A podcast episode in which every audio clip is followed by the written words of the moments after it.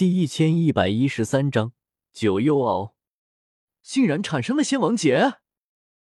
周通一开始也有些惊讶，但随即醒悟过来，是了，这金刚镯晋级仙王器，产生仙王劫也是应该的，因为此器上面的大道纹路，也不仅仅指我刻画上去的，更多的是仙金奥义的展现与融合。我这金刚镯的炼器手法。其实与后世花粉露的炼器之法很像，讲究的不是人为熔炼大道奥义进去，而是让天地自然自行炼制，出现仙王劫也是正常。事实上，当初成为仙器之前就已经渡劫数次了，只是这么长时间忽略了仙王劫的事。周通这时候想到了后世圣虚时代楚风的金刚镯，也是有天劫降临的。金刚镯接受天劫的洗礼，无穷无尽的大道符文从界外渗透而来，不断化成光，演化成符号，持续不断的烙印在金刚镯内，促进其变强。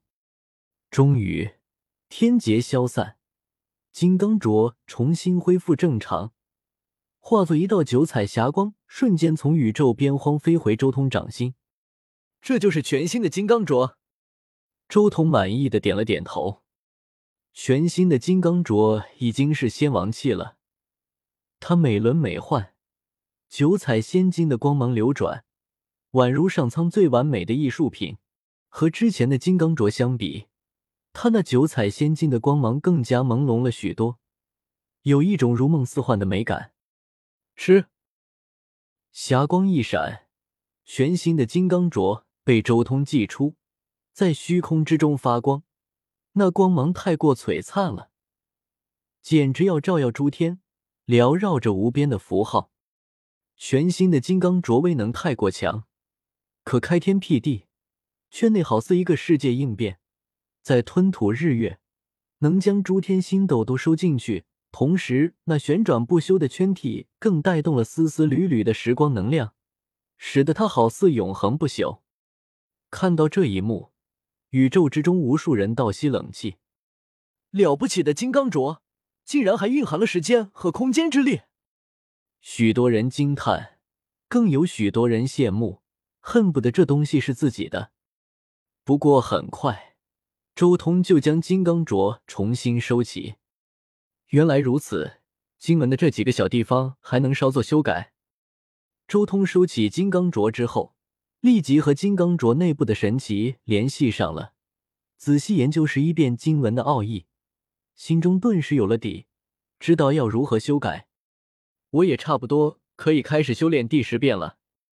周通手掌一翻，将金刚镯收起，他化作了一道九彩霞光，落入十洞天神环之中，协助周通的诸多真命一同镇压世界，进一步稳固十洞天神环。很快，周通便开始修行自己参悟的神黄经第十遍，一道道经意如流水般涌入心间。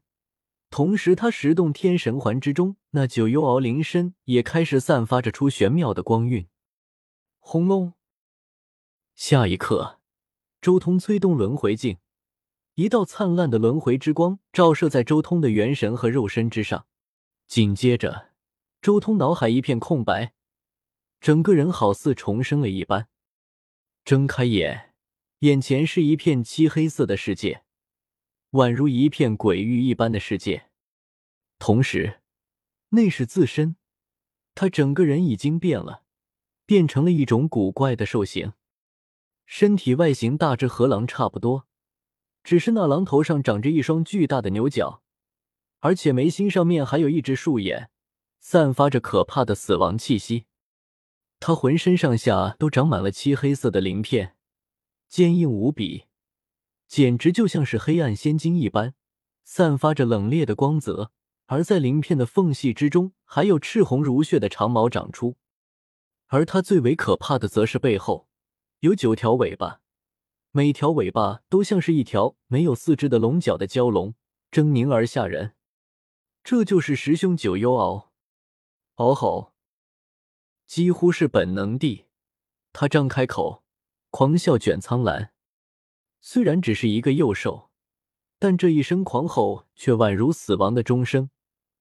可以看到丝丝缕缕的青色波纹从他口中扩散而出，向四面八方扩散而去。但凡波纹席卷之处，一切灰飞烟灭。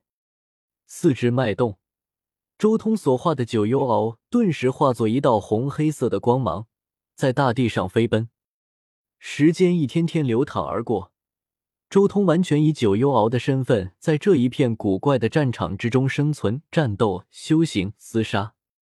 这是一片最为诡异的战场，各种强大的怪物简直无穷无尽。嗷吼！一声狂吼，九条龙头尾遮天蔽日，全部向前刺来，如同蝎子尾钩般迅速而毒辣。同时，那龙头之中，龙吟阵阵。虚空塌陷，轰隆！一声巨响，只见前方无穷的虚空好似彻底破灭了一般，一切都被那九条龙头尾彻底吞噬。九条尾巴就像是九个黑洞，龙口中符文无尽，全力爆发，大片的虚空都被吞噬。九幽鳌纵横在战场之中，时而龙头尾吞天食地，时而牛角狂野冲撞。时而用以死亡之眼贯穿日月，这就是九幽鳌的生活，最为残酷和黑暗。周通所化的九幽鳌不断的在战场中战斗厮杀，而这一战就是整整一百万年的时间。周通自己的身体也重新演化出九幽鳌神形，浑身杀气冲霄，死亡气息弥漫。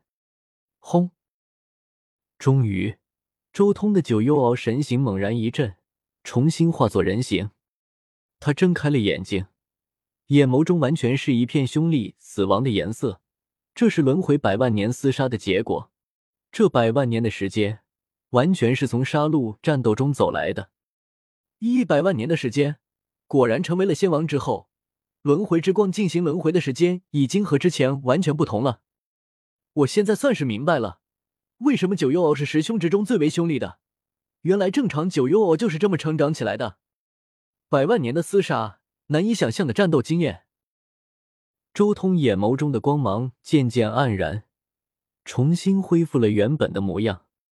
百万年的轮回，在现实中只是一瞬而已。